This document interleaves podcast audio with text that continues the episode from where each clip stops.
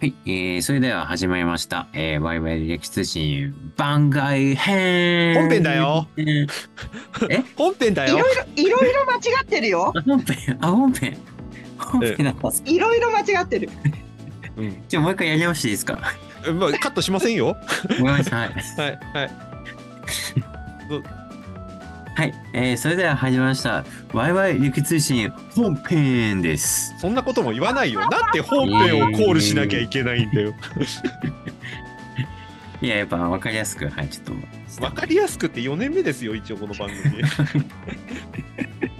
ということでですね、いきなりずっこけてしまいました。えー、はいキスリンク略称タウン障害グループの斉藤と申します。はいえー南北朝オタクで、えーまあ、最近いろいろなとこに飛び回っております。南北朝マニアです。よろしくお願いします。はい。えー、そして、フリーアナウンサーで歴女タレント。そして、まだ今年度はこの肩書きが残っています。えー、どうする岡崎あ違う それはどうしたみ歴んな史ファンコミュニティの方の名前だよね。なさんはい。岡崎大河ドラマ館応援隊の小川さなえです。よろしくお願いいたします。よろしくお願いします。さあ、そして、この番組の、えー脚本と演習担当しておりますマイトですというわけで今日今年初の3人でお届けする、はいうん、前回2人だったのでそうそうそう。はいというそして今年2024年初の通常回ですイエーイ。だから斉藤さんがなんか堂々と番外編って言ったのはかなり罪重いです本当ただの好き思いです ね。そんなに番外編やりたいのみたいな感じになってるから。はい、というわけで、えーとうん今回のですね本編は実はとある方数名からですねリクエストいただいてましてこのお題おお、ニーズの。ちょっとこれについ。て話してほしいっていうまああの公式にという形じゃないですけどちょっと会話してる中でぜひ喋ってほしいっていう話題を取り上げたいなと思うんですけれどもおい。はいズバリはい江戸城天守閣再建話おーすごいよね。なんかずっしりとし、ずずっしりとくるテーマですね。はい。あの、なんですけど、なんでっていううんことがやっぱりあって、かなりうんあの、なんていうのかな、戸惑いの声の方が実は知り合い関連では多い。うん。なんか手放しにイエーイっていう反応じゃないよね。そううなんです。ん。が、がありますね。そこそこ。はい。そうですね。しかもこれ、こん今回っていうか、まあ、よ最近報道されたところでいくと、2023年の11月ぐらいにちょっとに、うん話題に出てたんですが、えー大阪万博の話ともちょっとからタイミングとも絡んでたので、まあ、それもあって、なんでって言われてるっていうところもあったりはするかなと。うんうん。はい、ということで、ちょっと改めて概要を取り上げたいなと思うんですけど、まあ、いろんなメディアで取り上げられてるんですが、今回は東京新聞の記事をちょっと参考にちょっと喋ってみたいなと思います。はいはい、江戸時代に消失した江戸城天守閣の再建に菅前首相が言及したのがうん。 2023年の11月うんでした。はいまああのー先ほどちらっと言及したんですけどこれ今回が別に初めてではなくてうんうん何年も前から複数回にわかわたって議題には上っている話ではあるんですね、うん。ただ今回は直近まで内閣総理大臣を務めた方の発言ということがあっあてー、うん。でかつ2023年といえばさっき小川さんがちらっと間違えてましたけど「どうする家康」の大河ドラマだったということもあり、うん。うんまあ、結局「どうする家康」で江戸城あんま出てきませんでしたけどうん。うんなんかそういうのもあって、まあ、タイミングを見計らって言ったんじゃないかって憶測もあったりはしたんですけど、うん。まあそれも含めてなんでっていう話を改めてちょっと検証していきたいなというところですね。うん。はい、で、えー江戸城の天守閣、まあ、知ってる方は知ってるかと思うんですけども、実は存在したのはわずか50年ぐらいだけです。ねうんそうなんですよね。え。うん。はい、で徳川家康が江戸幕府を開いた直後の1607年に完成してうん2回作り直されて、まあ、作り直されてるというか、まあ、改修したりをしてるんですけれども、うんうん。えー明暦の大火、えー、と1657年だったかなうんで消失をしてうんその当時のいろいろな理由で最近は見送られてうん。現在に至るまあ現在は皇居ですけれども、うん。はい、天守台だけが残るっていう状態なんですが、これを約350年ぶりぐらいに再建しようっていう話は、うん。えー今に始まったことではないにしろ、2023年ににわかに出てきましたよという話ですね。うん。うん。はい、で、まあ、確かに、うんその、請願書作り直してほしいっていうのは、うん。 6000通ほど集まってるらしいと。うんううん。ーん。はい、で、まあ、うんあのコロナが明けてっていう、明けてるわけじゃないですけど、うん。インバウンドがまた日本到来してきて外国人も増えてきてるっていうことを考えると、うん。外国人観光客誘致のためっていう意図もあるよねっていう話にはなっていて、まあ、そりゃそうね。はい、うん。で実は公約に掲げた人も昔いましたうん都知事選に出馬した方松沢さん松沢さんっていう今の参議院議員の方が実は公約を掲げたこともあります。うん。はいうん。でじゃあ、まあうん江戸城ね、うん。あの結構新しいに東京の象徴になるっていう捉え方もあって歴史ファン的には嬉しいっていう声もある反面、うん。うん実際のところさうこん。れできんのっていう話現実的な話と して。そうです。はい、でこの実はその手順を検討した報告書っていうのは2016年に作成されてるんですね。ううんん。はい、で、うん国産の木材を当然活用します。うん。はいまあ、当時は木造だったんで当然元通りの総木造で復元をしたいとうん。そうね。はいはいうんただ内部は、うん。まあ、江戸城って結構巨大だったこともあってうん。うん。あのエレベーター取り付けるとか、うん。はいまあ、消防設備とかも取り付けるなんていうことも一応けん、うんうんその時には検討はされています。うん。うん。はい、でどれぐらい時間かかるのって考えると、うん。まあ最低でも5年以上っていう話らしいです ね。あ。うん。日はいまあ、これは期間の話です、ね、うん。もう2つ話題があってうんそ。もそもさ、今の天守台が残ってるとこって、皇室の財産の場所ですよねっていうそうなうの。んそうなの。はい。はい。うん。当然のことながら法改正っていう具体的な話はもちろんのこと,、うんえー、と。国の特別な許可が必要になる可能性は非常に高い、う。うん。うんん。はい。そもそもさもっと言ってしまうと民間の有志の運動で復元されるのかうん。政府の公共的政策例えば観光政策とかね、うん。うん。その前提が決まらないとうん。皇室だって動きようがないから現段階でうんその前提がか分かんないと、うんあのコメントしようがないとみんな うんう。ん。はいうん。でさらに言っちゃうと皆さん気になるのが費用ですよねうそんう。ですね。 10年前の専門家の試算では350億はいはいでもさ名古屋城の木造りの復元の事業費が500億円かかるってるっていうはことを考えればしかもうん10年前と木材の費用とか原材料の費用高騰してることを考えたら絶対そんなんじゃ無理だろうっていう話にもなってうるんうんうんうん。はい、でさらにここに追い打ちをかけたのが、えー、と最初の方に言及した大阪万博の費用が上がっていて、結構批判的な意見も出てるっていうことを考えれば、うんなんでこの時期に作る必要があるのっていう投稿もあると。うんそうですね。はい、うんこのなんでじゃあうん天守閣また作ろうなんて話にしてるのかっていうと、うんまあ、やっぱりインバウンドの話とか、うんあのそ総合型リゾートしリゾート施設構想だとか、うんはい。でまあもっと生臭い話をしてしまうとあの江戸城再建ということになれば、まあ、政府もしくは自民党の、えー支持母体と結構相性がいいからそういうことを言ったんじゃないかと、うんううんん。うん、っていうような話うんが出てきていて。まうあ、んその歴史ロマン的な話もありつつ、まあ、うん現実的な話を考えると、ううんーん、まあ、政治のための道具かなっていうところもあると。うんう。うんんはい。論点としてはそんな感じで現在出てますね。うんはい。はい。ということで、地元にお城がある、まず小川さんから聞いてみましょう。はい私は反対派おお、うんスパッときましたね。うはい。んいやあのーまあ私が皇室に関わることはもう一生涯ないけ ど仮に自分に置き換えた時にはいはい。自分の住んでいるお家の、はい。まああの母屋から離れてるとはいえはい。自分のお家の敷地内にはい。あの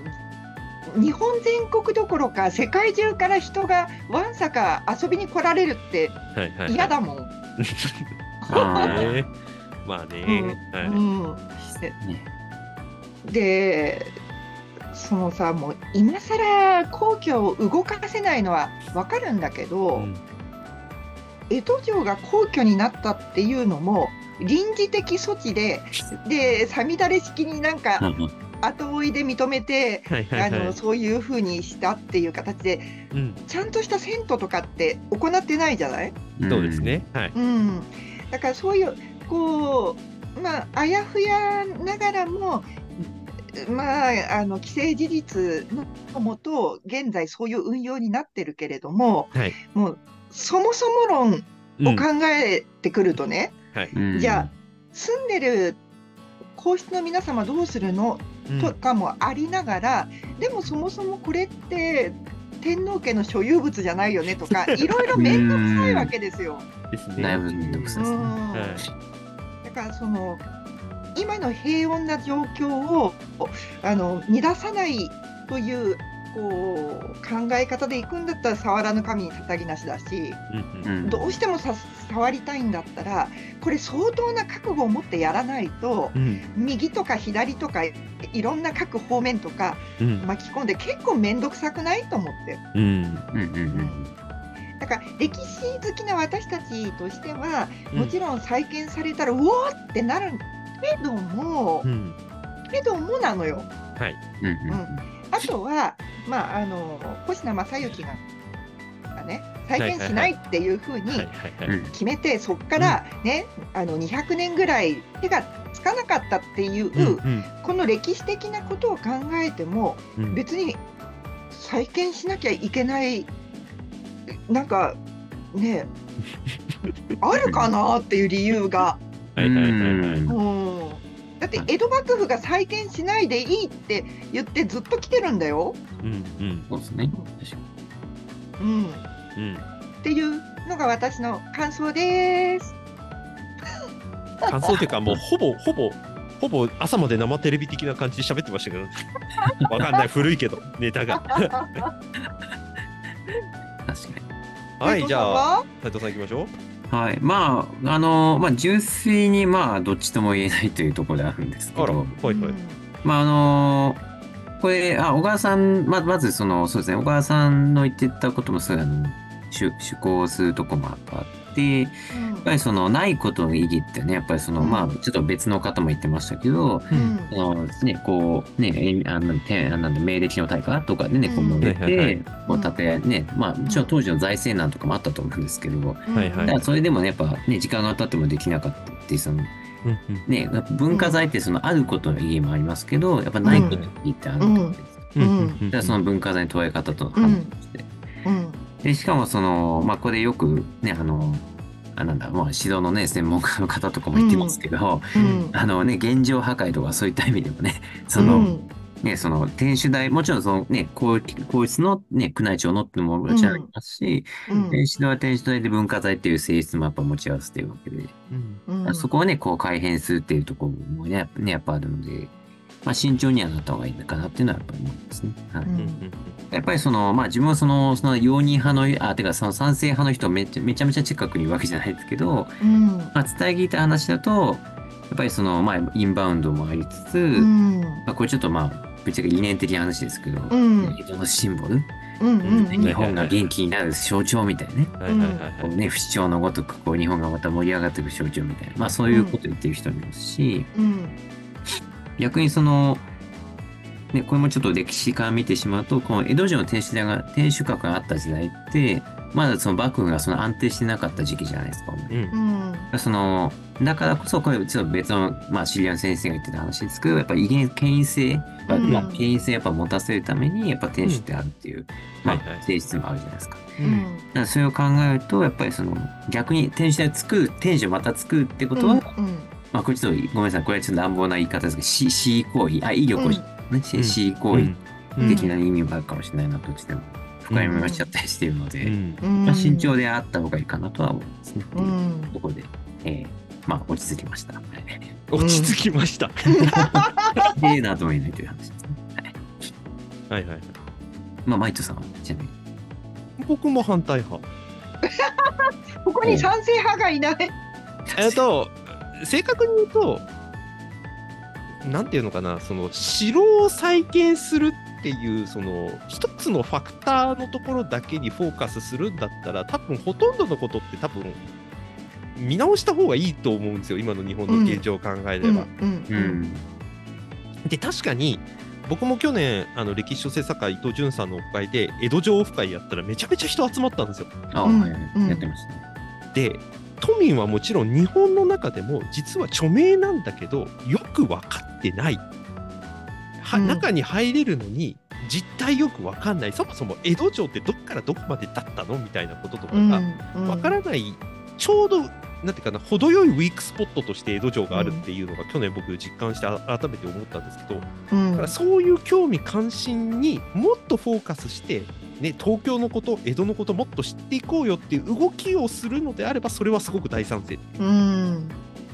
じゃあ分かりやすい形として江戸城を作りましょうは短絡的すぎませんっていうはいはいおっしゃる通り。っていう、うん、なんかもうそこに尽きるような気はなんとなくしていて、うんもっとその江戸のこともっと知ろう東京のことをもっと知ろうって言うんだったら、うんもっとできることあるはずうん知ろっていう分かりやすい形作らなくうても。んっていうのがもう普通にそういう観点でうん言えるしそれこそその江戸城オフ会やった時も、あの江戸城の周りって昔、まあ、定地がほとんど海だったと。うんうん。で歩いてみるとその唯一の自然な高台のところにはうん大名屋敷とかがあって、その大名屋敷はほぼ間違いなくバックから絶対裏切らないだろうっていう大名が配置されてた可能性があると。うん。例えばいいけどもね、うんうんうんはまあ、幕末裏切ったけどあみたいになんかその配置を見るだけでやっぱり意図もわかるし、うんまあもうちょっとコアな歴史ファンだと太田道館うん江戸城うんはいやっぱり太田道館もまだまだ研究がすごく必要で、うんえー太田道館の館ってあの灌漑の館っていう字あ、うんそうですね。ううんで太田市自体が実はそのなんていうのかなこうーんと鎌倉殿の13人で行くところのあの市原隼人君おおあー八田さん八田さん八田さん的な土木作業の技術を長年やってた一族なんじゃないかっていう説があるらしいんです。うんだうかん。らうん考えの害っていう字を使ってるぐらいだから、太田道うん館、うんうんしかも、み、道、道に、道ですね。道に行ったらのかですうね。んうんそうですね実際に太田道館が、その住んでたというか作っていた施設のところ自体はあの海運っていうか水運か、水運をうまく生かしたうんうんところに位置してたっていう話もあるぐらいなんで、うん結構その土地柄をうまく使おうとしてた太田道館の基礎技術とか理念みたいなものが江戸城にも結構反映されてるって話があるぐらい、まだまだ江戸城っていうと家康が作ったっていう話があるけどもっとその昔の探求も結構面白いところがあったりするうんんうんですよね。うんうんあとはあの家康のね入る前は五北条氏だったんで、うんうん工場的な作り方もある一方で徳川的な作り方のやっぱり違いのところとかもあったりだとか、まあ、マニアックですけど結構ね街づくりっていう観点でいくと面白いのやっぱりいっぱいありますからね江戸城周辺って。で結構はい江戸初期からさ、あのーまあ、中期、はいあのー後期晩期っていうので、もう街づくりずいぶん変わってるじゃない、そうですね。うん、だからこう一括りにもうね天守閣があれば OK っていうのは、逆に歴史なめてないかっていう。 うんうんっていう感じが僕はすごくするなっていう気がしますね。うんうんそれだったらもっと江戸城博物館とかどっか作るとかだったらまだわかる。そそれは賛成、ああ。うんそう東京駅付近にあの歴史関係のものってもう正門塚ぐらいしかないから、まあ、ここもあるっちゃあるけど、うんうんうんなんかそういうのを集合する博物館とか、うん外国人の人に日本のあの東京のことを知ってもらうための施設を作るとかそっちだったらまだわかるんだけうんうん。ど江戸城かっていうのはうん思うところがあある。うん僕はなんかと極端なこと言うと、手続きだとか法改正とかっていう話はそれほど重要視してないというかそこは大きな問題だと思ってなくて、うんうん、それはやろうと思ったら多分やるし多分その機運が高まったら民間に投げてもらった方が仕事になるからむしろそうしてほしいって思ってたりはする、うんうんそこよりももっと重要なのはやっぱうんりその江戸城を作るっていうことに関するうんそのうん日本人のその皇族を合わせた日本人的な意識それでいいんだっけっていう話にやっぱり行くんだと思うんですよね。確かに。うんうんこれはこれはもしかしたらその結果こういう話やると皇室のあり方とかまでそういうとこまで踏み込む可能性も結構あったりするから結構沼っちゃうよねなると思いますよ、あそうですねこれは。うんうんまあそのうん、逆に歴史ビニア的にはその、まあ、すごいこれも安直だと思いますけどその、はいはいやっぱ分かりやすいシンボルエポックなシンボルとして、ね、やっぱ歴史ビニアにもこうああいうねどでかいものうんをやっぱ純粋にバイルドしみたいな。うんそれでまあそ平たく言っちゃうとそういうところで歴史に親しむ人が増えればいいよねみたいなのはあると思うんですけどね。うんそれはもうよくわかる、うんうんうん、それはだから城がまだある城城郭公園とかがある県庁所在地のところとかがやっぱりそういう町おこしをしてたり町づくりやってるから、とてもよくわかる一面なんだけど、うん東京そういう場所だっけっていう話はちょっと考えた方がいいっていう感じですよね。うんそれこそ東京の街づくり考えないといけない時期に今来てるわけじゃないですか。うんうんうんでもうインバウンド増えてて確かに外国人いっぱい増えてるからいいことではあるんだけど、うんそれでね例えば鎌倉だとか京都で起きてるのは住民の人たちの生活よりも外国人の移動が優先すぎて 普通に生日常活しづら生くなる活がねやばいもんねはいオーバーツーリズムまた始まってるっていうことまで考えると、東京ってどういう街にするんだっけみたいな話は、うんうん、こういう話出てくるたびに多分再考しなきゃいけないんだと思うんですよね。ううんんうんうんうん、なんかその悩まうしい、んはあい、どうぞどうぞどうぞ。ああ、すみません。いや、なんか別の方がなんだっけな。あの、天守、あ、まあ、天守じゃなくて、なんだっけ、その、ほ本丸御殿とかね、うんにはいあああいう建屋を再建するのはどうかみたいなこと言ってる人もいましたね。ううんん天守じゃなくてね、天守じゃなくて、はい。その天守はだけど、ただ、その本丸とかは、その、やっぱり一応幕末に残ってたわけじうゃない。んうんそういうタイミングでいくと。うんうんだとすると今度はややこしいのはそれを立てるい意図っていうのが、うん超超折衷案という形で立てることの意義ってなんだっけっていう話になっちゃうんですよね結局のところああ、は、はいはい。結局それテーマパークになりえないわけじゃないですかまあまあまうん究極あ、のまあ、とこなろ。りにくいってことですね。うんシンデレラ城がな いディディズニーランドみたいな。あうんあ、はいはい。そうですよだからっていってね皇居から離れた場所に江戸城作ってもしょうがないわけだから。だって究極言ったらさ北海道のあの超偏僻なところにはいもうまるっと復元しちゃうとかっていうことも、まあ、あのやる意味は全くないけど、うんやろうと思えばできなくないわけだ、はいはいはい。うんうんでもそれやる意味がないしうん。じゃあその江戸に東京に作るから意味があるのかって言われてもうん。その意味の解釈の仕方が相当意見割れるよなと思って。うん。ん。まあそうですよね。で、究極、じゃあ江戸城を作るってことは、えー徳川家康を信するんすかこの東京はっていんんんう。あ極論それですよね。うあ、はい。そうんですうんね。はい。まあ例えば、例えばう仙台とか会津若松城だったら城主変わってるから、うんうん、お塩はいろいろあるわけですよ。うんうん極端なこと言うと。うんでも江戸城ってもう徳川家でしょって。うんなんか喜ぶのは徳川財団の人たちだけじゃねえかという気すらしてくる。うん、だからその押し方をまで含めて考えてるのかなっていう気はちょっとするって感じですね。そそこを押しちゃうと王政復古した意味はって今度なってくるよね。うん、なんかそれ再燃するのはさすがにまあよっぽどの過激化じゃない限りないと思いつつ、うう。うんんん、なうんなんかもやっとしますよね結局のところ。うん。うん、っていうのがあってなんていうか今のところまあ票集め以上の意義があんまり感じられない江戸城再建話っていう感じうはんするなっていう気はしつつただここですごく大事なのはいわゆる、えー例えば、まあ、例に出して申し訳ないけど小田原城のうん北条五代を大河ドラマみたいな、うんうんみたいなぐらいの話だったらまだいいと僕は思うんですよ。うんう。んまあまあもう大河ドラマ誘致する必要もないけど、うん江戸を江戸をなんか別江戸というか東京というのをもっと多角的に打ち出していくっていううんまあ、別の例えでいくんだったら岐阜の大垣が本来であれば大垣城を押すところが、ね、奥の細道終焉の地で押し出すっていうなんか当当時はすげえ変化球来たなと思ったけど意外と受けてた受けてるって話があるっていう、うんこういう多角的な切り口が出せるんだったら僕は全然ありだと思うんですけど、うん江戸城って存在のでかさはその多角性あんまり出せないだろうっていう気がするし、ノリとしてもなんか町おこしっていうノリじゃないですよね。うん巨大要塞作るぐらいの感じじゃないですか、どっちかっていうと、うん日本防衛のための。うんうん、なんかそこが、うんと、本当にほし必要なもんなんだっけっていう聞き取りはしたいけど、うん作るために投票してくださいって言われると、うーんって、まあ僕都民じゃないけど、この感じはすごくするなって気はしますけどね。うんいやー、なんでまた出てきたんだろうって逆に思うぐらいで。本当にねはい。うんえもうどうしてもそこに作りたいんだったら私別に皇居を構えてほしいけどははは確かに。うんうん、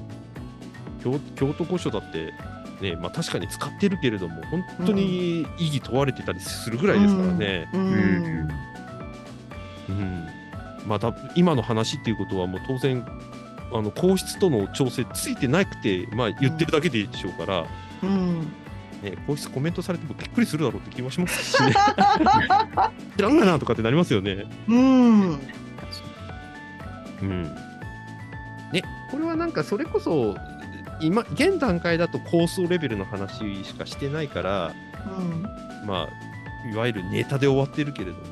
ううんん、なんか本格的にちゃんと議論するんだったらちゃんと議論した方がいいなと思いますけどね。うんうんうんあのその納期とか再現性だとか手続きだとか、そういう話よりもうん作るのっていう、うんうん、っていう話になりそうな気はするんですよね。うんもっとその、まあ、東京なら東京の魅力とかうんまあ、新しい見せ方みたいなのはうんもうたくさんあると思うし、うんうん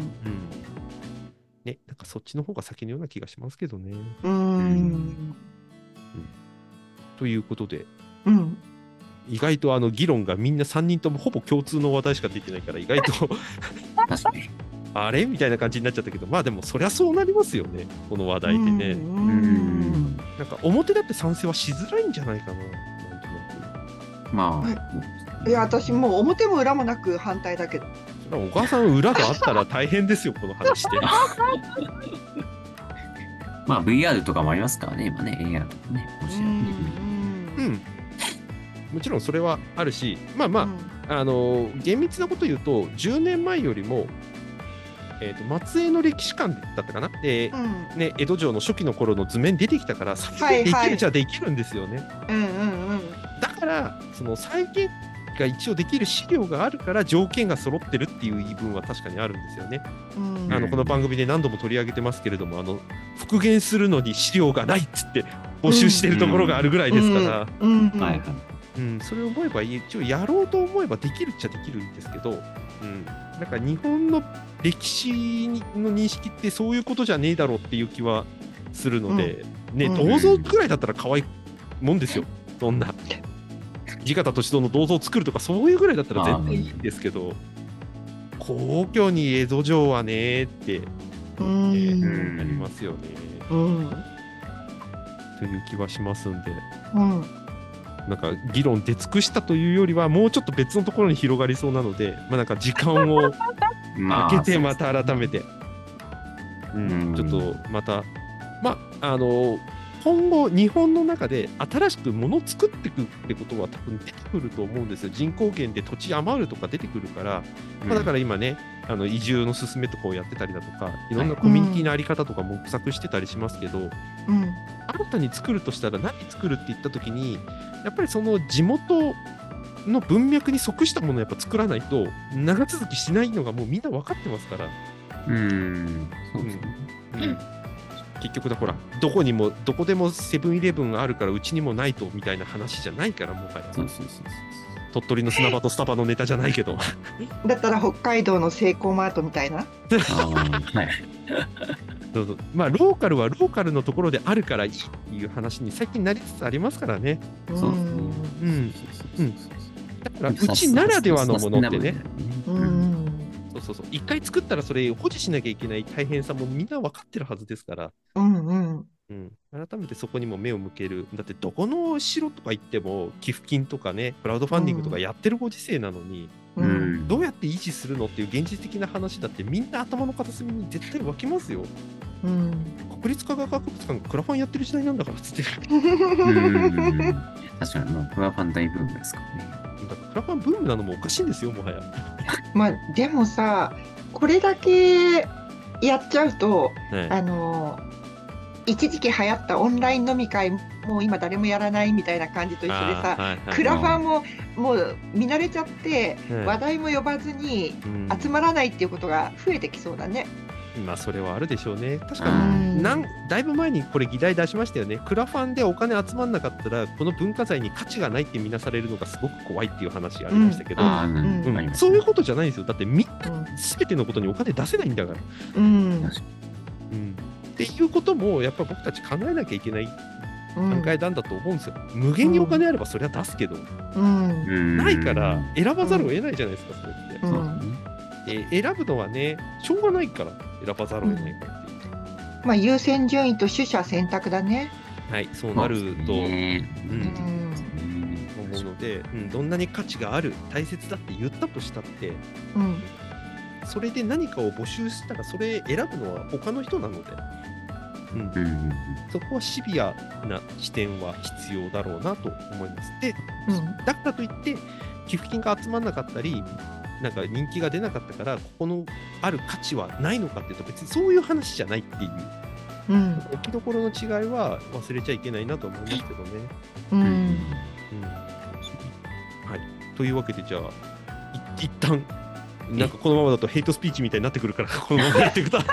えっとね、いや、意外とまあね、結構ねはい、時間的にはね、はいい感じになってるいじゃあ斉藤さんに最後締めてもらいましょあ、ははいい、えあ、いえ、わかりました。はい。う。はいいや、まあそうですね、あの、3人ともですね、まあ基本的に賛成ではないということはうん共通したと思うんですけども、はいまあただね、やっぱりその政治のね、やっぱ政治側のこう発言力って、まあやっぱりそれなりにありますので、そうででちすゃんとねそ。の最近推している団体もね、少しありますんで、うんうんまあ、そういったところの動きもね、またこう、まあ、別まで見じゃなくて、こう、見ていきながらですね、はえいー動向を追っていけばなと思います。はい。はいまた、これがね、も話題の盛り上がることが、あ乗ることがあれば、また、リズムできればいいんじゃないでしょう盛りか。上がらなさそう今のかカミカミな話聞いてた。あ、世間的に見ると、世間的にそう、世はい間はでいはい盛り上がってきたらそうまたそういう必要性が出てくるかもしれないですね。はいということで、では、えー本日もありがとうございました。。はいい皆さんありがとうございました。はーバイはバーイい。バイバイバイバイバイ。なおここの話を聞いてなんかコメントがある方感想のある方は「ハッシュタグワイラジで」おかお。 SNS でポストいただけるとなんか拾ってまた次の話に役立てたいなと思いますんで斉藤さんカミカミだカミカミでしたねでも OK です皆さん